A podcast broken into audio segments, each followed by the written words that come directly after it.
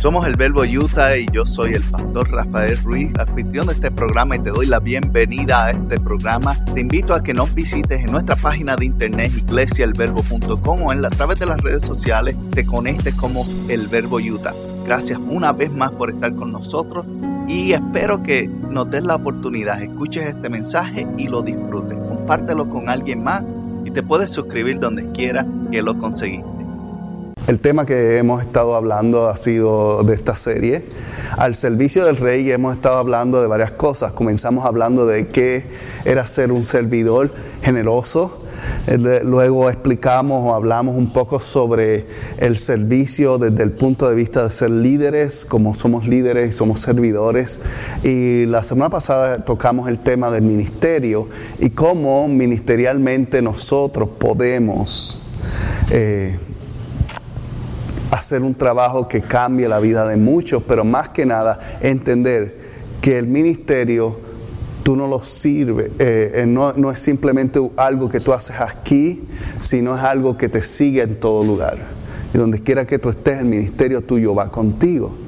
Y tienes que entender que eres representante y servidor del rey, donde quiera que estés, en tu casa, en tu trabajo, en en el tráfico, en, donde sea que estés, aquí en la iglesia, donde sea, eres servidor. Entonces, tocamos cinco decisiones y, varias características en las pasadas semanas y hoy vamos a hablar de lo que es el rol del servidor.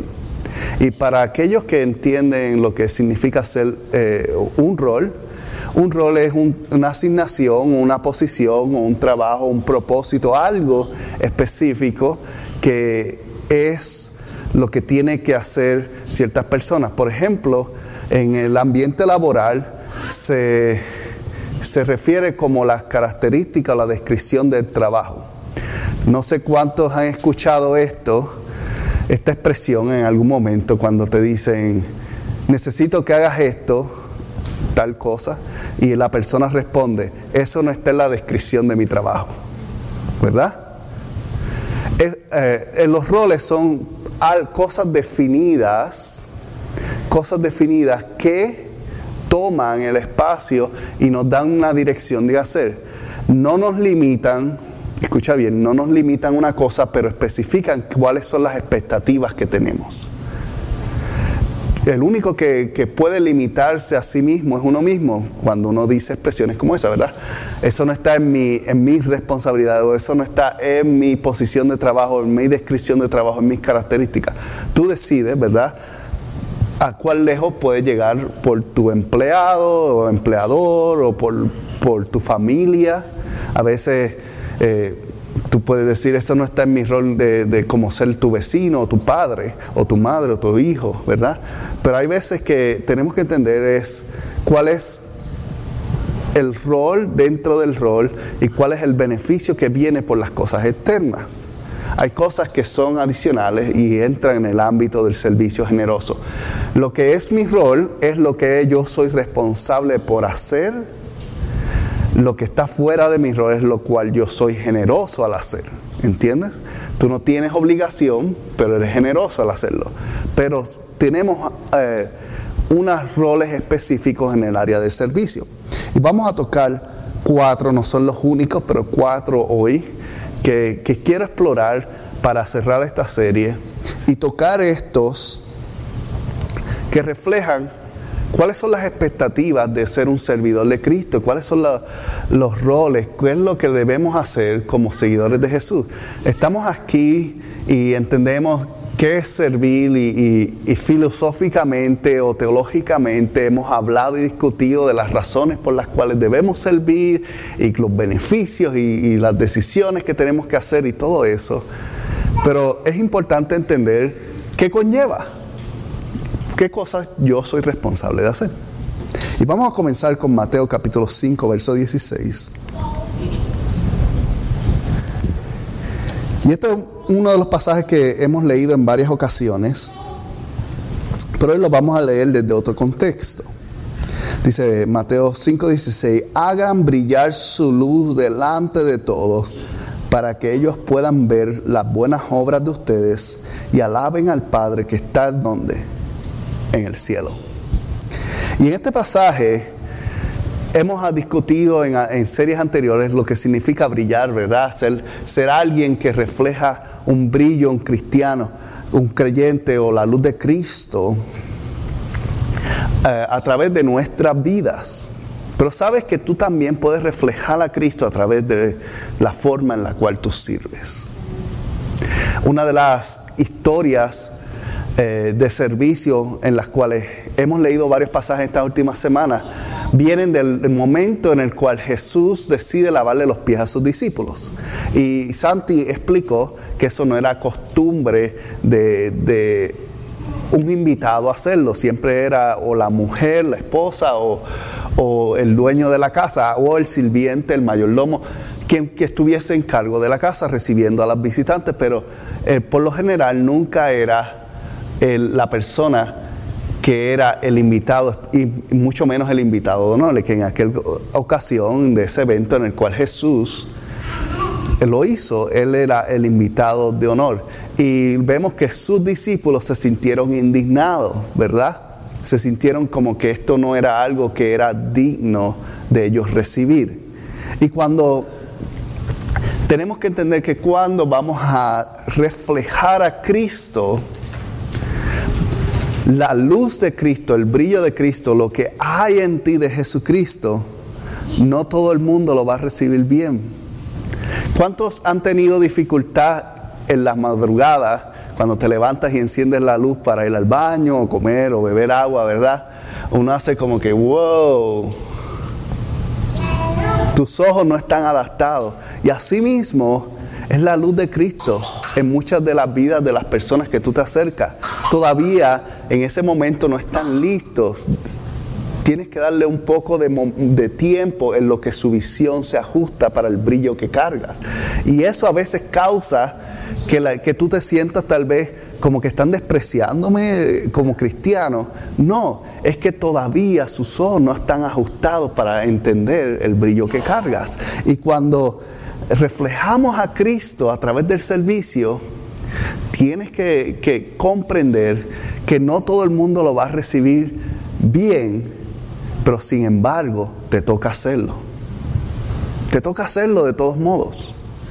El rol tuyo no es eh, reaccionar a la forma en la cual la gente recibe lo que le estás dando. El rol tuyo es hacerlo. Lo voy a repetir.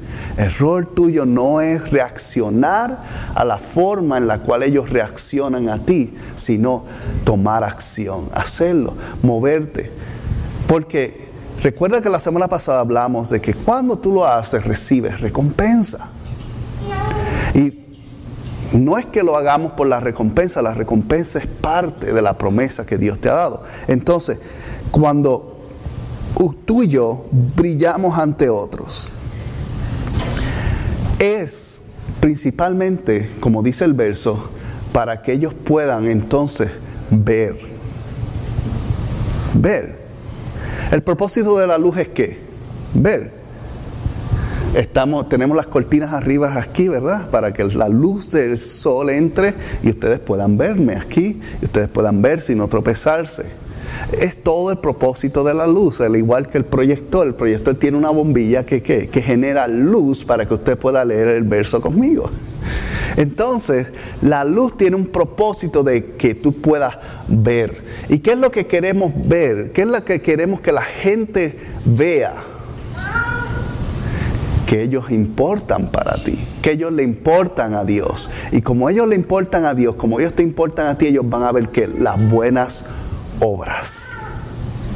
Las buenas obras. Entonces, el primer rol que tengo, o la primera posición, responsabilidad o acción que debo tomar es entender que sin importar cómo es recibido, me toca a mí hacerlo. Te toca a ti hacer el paso, tomar el paso, cualquiera que sea el servicio. La definición del servicio va a venir de tu corazón. Algunos tenemos el corazón para ayudar, otros tenemos el corazón para dar buenos consejos, otros tenemos el buen, un corazón para estar simplemente presentes, otros tienen el corazón para buscar y a, las personas, no te he escuchado, no he sabido de ti hace una semana, no me has hablado, no me has dado un timbre, lo que sea que, sea eh, la, la expresión que se use, ¿verdad? Pero todos tenemos el corazón sobre algo. Y a veces cuando sentimos soledad es un reflejo de que no estás utilizando ese don en ti para crear conexión, para servir. Porque ¿qué es lo que hace el servicio? El servicio conecta. Por eso cuando perdemos, eh, cuando perdemos la electricidad en las casas o el gas o, o el agua deja, ¿cuál es la expresión? Me quedé sin servicio, ¿verdad? Porque el servicio conecta, trae algo que causa algo bueno, algo positivo, algo que, que da vida. Entonces, dice, para que ellos puedan ver esas buenas obras. ¿Y qué sucede? A través de poder ver, una vez que su visión se ajusta, pueden ver, se dan cuenta de lo que estás haciendo, del ministerio que Dios te ha entregado, de lo que tú has puesto en tu corazón, a través de eso que dice, ven al Padre y lo alaban. En otras palabras, tú reflejas a Cristo.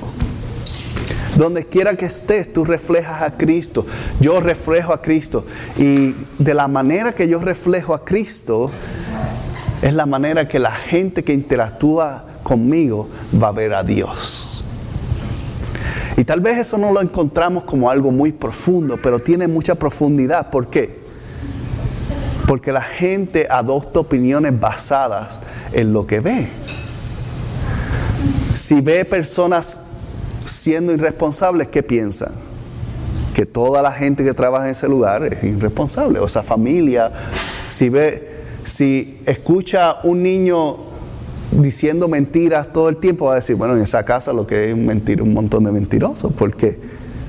Porque asociamos nuestras opiniones basadas en lo que vemos. Entonces es importante entender que lo que tú haces refleja a Cristo y más que nada representa lo que la gente ve de que es la iglesia. Y si tú piensas que la gente tiene una mala opinión de la iglesia, tenemos que mirarnos a nosotros mismos a entender por qué. Entender por qué. Tenemos que entender que parte de mi rol es reflejar a Cristo donde quiera que estoy. El segundo eh, consejo que vamos a ver hoy lo vamos a ver en el libro de Filipenses capítulo 2, verso 4, y dice así, cada uno debe valorar, o, sorry, debe velar no solo por sus propios intereses, sino también por quién. Por los intereses de los demás. Suena lógico. Pero ¿cuántos lo hacen? Muy pocos. Es muy interesante porque este pasaje se puede tomar de muchas formas. Hay extremos y hay un balance. El extremo es que hay personas que velan solamente por su propio interés. Y de esos hay muchos. Hasta puedo ser yo. Velamos por nuestros intereses. ¿Por qué? Porque pensamos que si no lo hago yo, nadie más lo va a hacer. Y a veces es realidad. Porque la mayoría de las personas pasamos tiempo pensando en nosotros mismos, sea bueno o malo, problemas, eh, momentos felices, eh, responsabilidades que tengo cosas que tengo que hacer, todo lo que viene a mente basado en mí. Y está el otro extremo, que hay personas que se desbordan tanto por otros que abandonan su propia vida o abandonan su propia familia o sus personas cercanas, preocupándose por demasiado por, todo. Pero ¿qué dice el pasaje? que cada uno debe velar no solo por sus propios intereses. En otras palabras, tus intereses también son importantes. Pero a la misma vez también los intereses de los demás es importante. ¿Y cómo encontramos ese balance? Es parte del rol. El parte del rol de ser un servidor es encontrar el balance en el cual tú sirves a otro, pero también te sirves a ti. Porque si tú sirves solamente a otros, te desgastas, te cansas pierdes pasión por las cosas. Te sientes que te están tomando todo el tiempo eh, como por, están tomando oportunidades sobre ti o están abusando de ti o están eh, aprovechándose. Pero si solamente te preocupas por ti mismo también, ¿qué pasa? No estás contribuyendo, no estás siendo alguien que hace bien y estás simplemente inflamando tu propio ego, tu propia vida. Y lo que causa eso es insolación, en otras palabras, te separas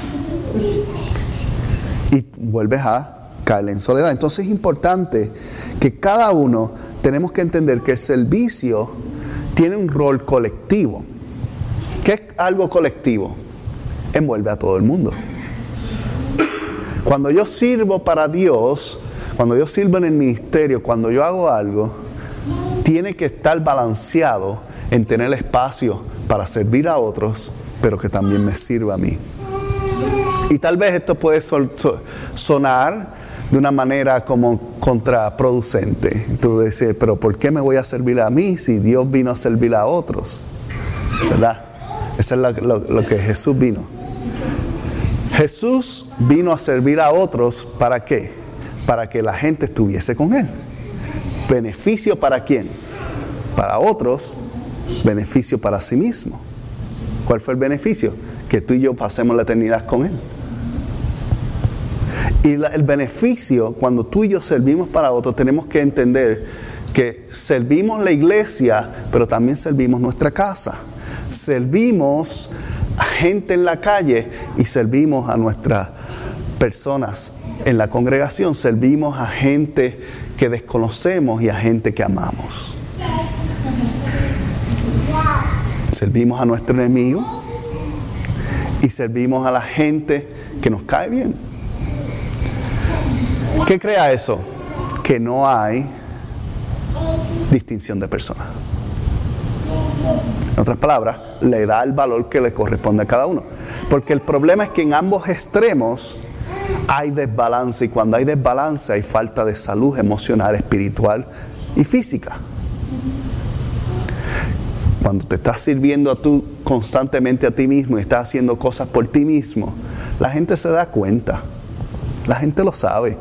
Y por más que uno lo oculte, tarde o temprano, lo, primero que se pierde es la confianza, porque tú dices, yo no puedo confiar en esa persona, porque no importa lo que yo, lo que ellos siempre están haciendo, lo hacen para sí mismos y para su beneficio y termino perdiendo yo. ¿Cuándo has pensado eso? Probablemente muchas veces. En el otro lado están las personas que sienten que están dando lo mejor de sí mismos y están ayudando a todo el mundo y su familia los odia, sus hijos no quieren saber de ellos.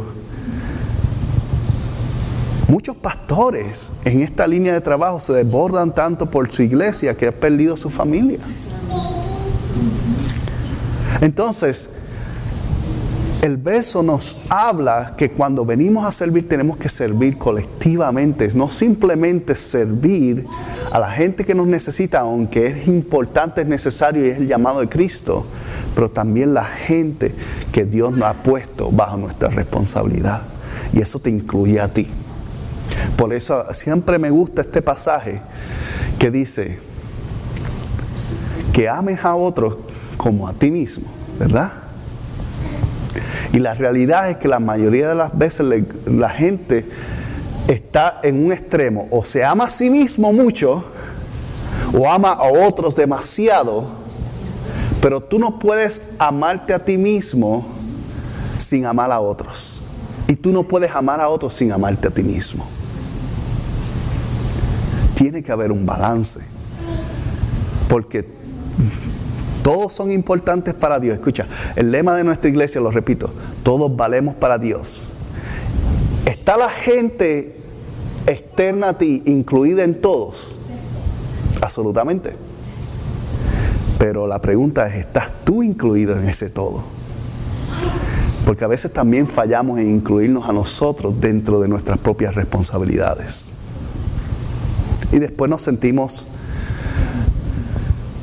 cansados, agotados, pero más que nada nos sentimos heridos.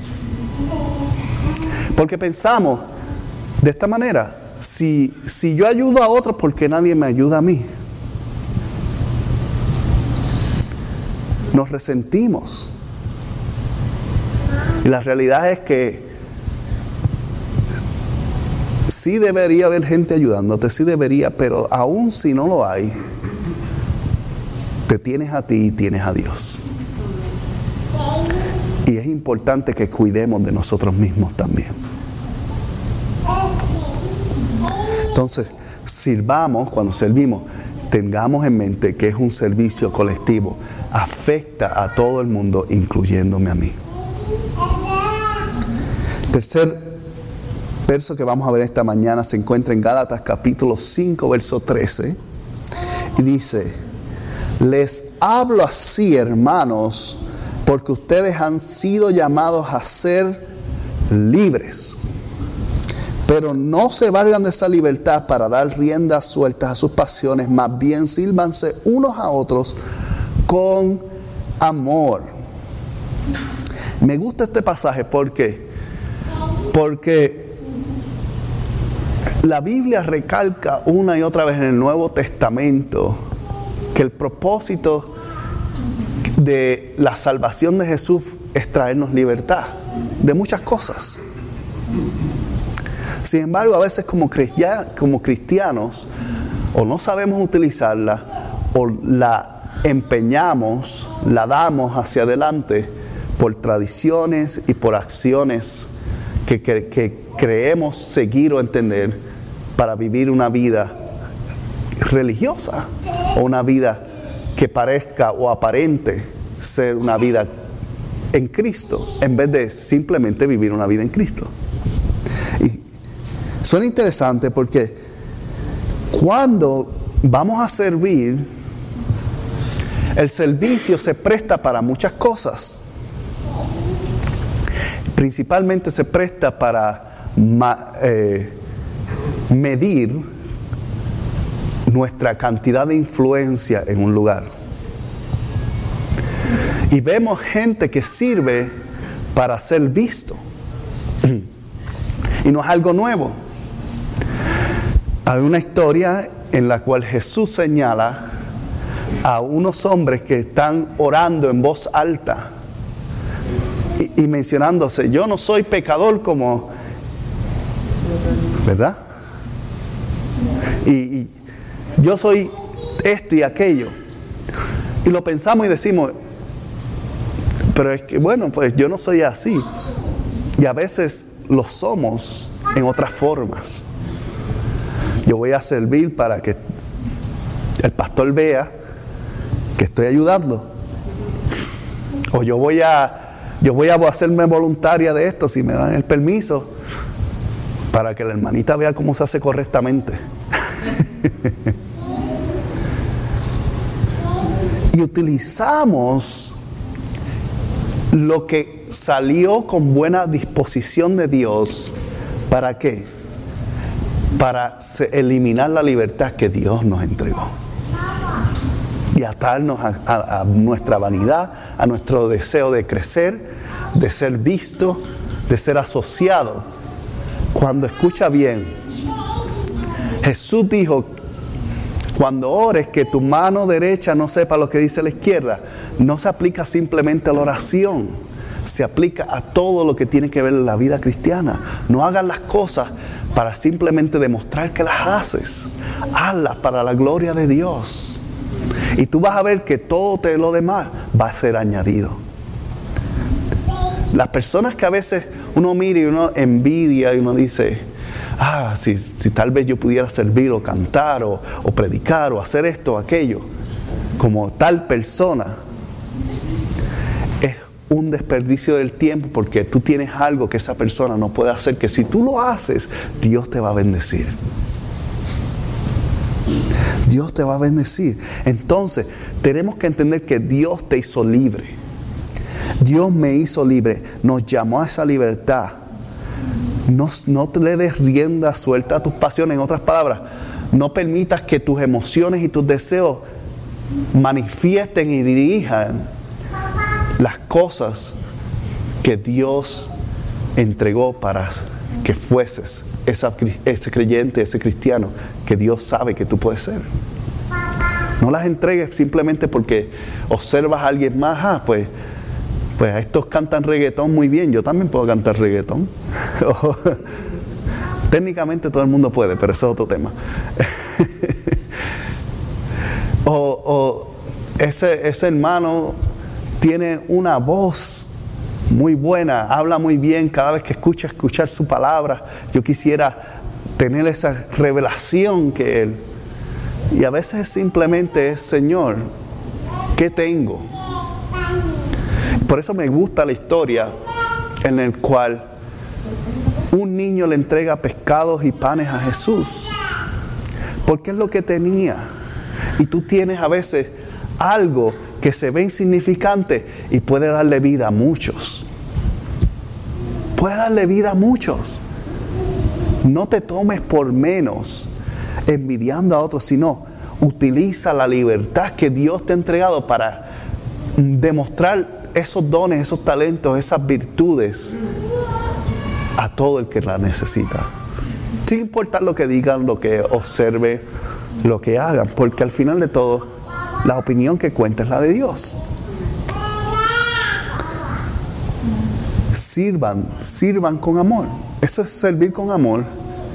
¿Cuántos a veces reciben algo y tú te das cuenta y sientes que fue algo hecho con amor para ti? Y a veces no es lo más caro. A veces otras personas lo miran y, pero ¿y, por qué es tan importante para ti? Ah, porque fue hecho con amor.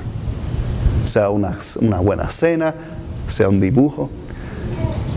Mi, mi niña, que está aquí al lado mío ahora mismo, hay veces que ella viene y me, me, dibuja un corazón con muñequitos, como todos los niños, ¿verdad? Y dice, papi, I love you, ¿verdad? Y me lo da a mí. Y es una lástima para mí tener que deshacerme de algo así porque fue hecho con amor. Entonces yo lo cuelgo con la colección de otros papeles que uno tiene, ¿verdad? Pues lo mira y tal vez no es la obra de Picasso, pero es la obra del amor. Tenemos que entender que cuando el amor sirve, trae esa libertad. Entonces, no pierdas el tiempo buscando y definiendo otras cosas y mirando hacia el lado, sino decide y recibe y haz las cosas con ese amor para que el servicio pueda ser recibido, para que puedas edificar a otros, para que puedas bendecir a otros. Elige utilizar esa libertad que Dios te dio para eso. Y el último pasaje que vamos a leer hoy en Hebreo 9:14 dice, si esto es así, todo lo que hemos hablado, cuanto más la sangre de Cristo, quien por medio del Espíritu eterno se ofreció sin mancha a Dios, purificará nuestra conciencia de las obras que conducen a la muerte, a fin de que sirvamos a quién? A un Dios que vive, al Dios viviente. Escucha bien. Yo sé que tú y yo hemos pasado por muchas cosas en nuestra vida. A veces, si nosotros nos sentáramos y habláramos francamente con otras personas, la gente se quedaría sorprendida y decía, ¿en serio? ¿Que eso te pasó a ti? Igualmente, si tú me cuentas algunas historias de tu vida, yo estoy seguro que mi quijada se abriría. ¿Cómo va a ser que tú pasaste eso? Pero sin embargo, estamos aquí. Sin embargo, sin importarle todas esas experiencias, aquí estamos en pies, en victoria. ¿Por qué? Porque la sangre de Cristo te redimió, te cambió, te restauró. Pero lo que queda es que nos movamos y nos conduzcamos en una forma en la cual eso no defina quién tú eres. Escucha bien. Tu pasado pasó, está ahí y no siempre fue la mejor historia, pero es un testimonio. Y aún no siendo la mejor historia, estás de pies, tienes mucho que dar entonces. Nos toca a nosotros tomar el pie y la acción de levantarnos y decir, ¿sabes qué? La sangre de Cristo está en mí. y me limpió. Y yo no tengo ya nada de qué avergonzarme. Y aun cuando yo miro a mi pasado y me trae sentimientos de vergüenza, de dolor, de sufrimiento, yo puedo decir, ¿sabe? Dios me libró de todo eso. Gracias, Señor. No lo niegas, porque negar y ocultar simplemente es tratar de decir que eso no pasó. Pasó. Pasó y Dios te libró de eso y te sacó y te trajo aquí el día de hoy.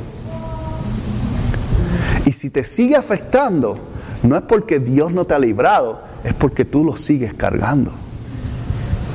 Porque Dios ya te libró de eso. Dice, con su sangre, a través del Espíritu Santo, purificó. ¿Qué es purificar? Sacó todas esas cosas negativas de ti.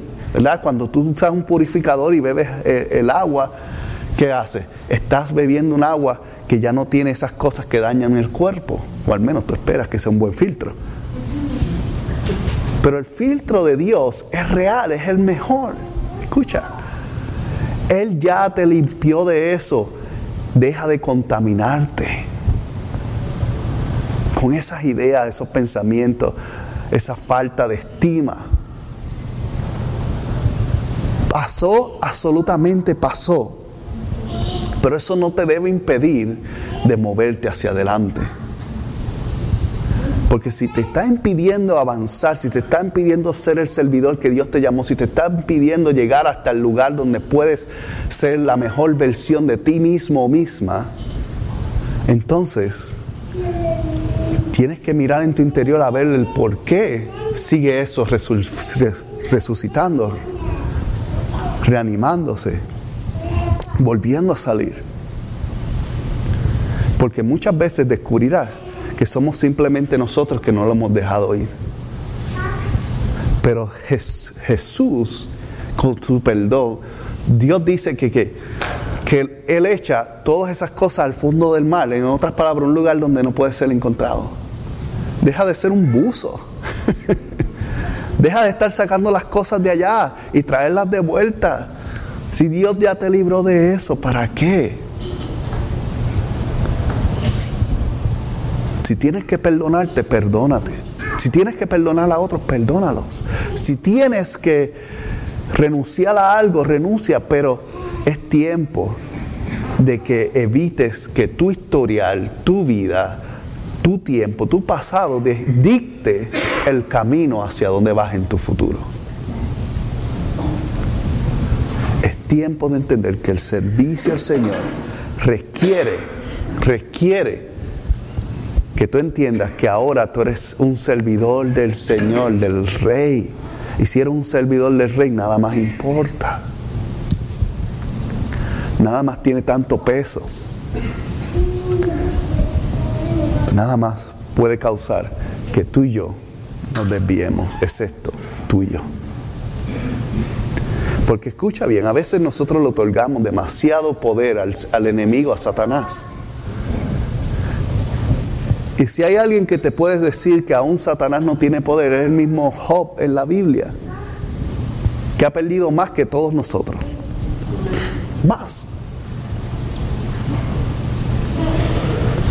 Y si una persona como esa tuvo la fe de mantenerse aún, ¿cómo podemos decir que tú y yo no podemos hacerlo y podemos desviarnos fácilmente? No. No permitas que la historia, las cosas que te están pasando definan el futuro que tú tienes en Cristo porque tú eres un seguidor de Jesús. Si te gustó este programa o quieres saber más sobre la iglesia El Verbo en Ogden, Utah, te invitamos a que visites nuestra página iglesiaelverbo.com o puedes comunicarte con nosotros a través de mi correo electrónico pastor@iglesiaelverbo.com Gracias por haber sido parte y si no te has suscrito, recuerda suscribirte y dejarnos también un buen comentario. Puedes suscribirte en iTunes, en Google Play o donde quiera que conseguiste este programa o podcast. Muchas bendiciones para todos y nos veremos la próxima semana.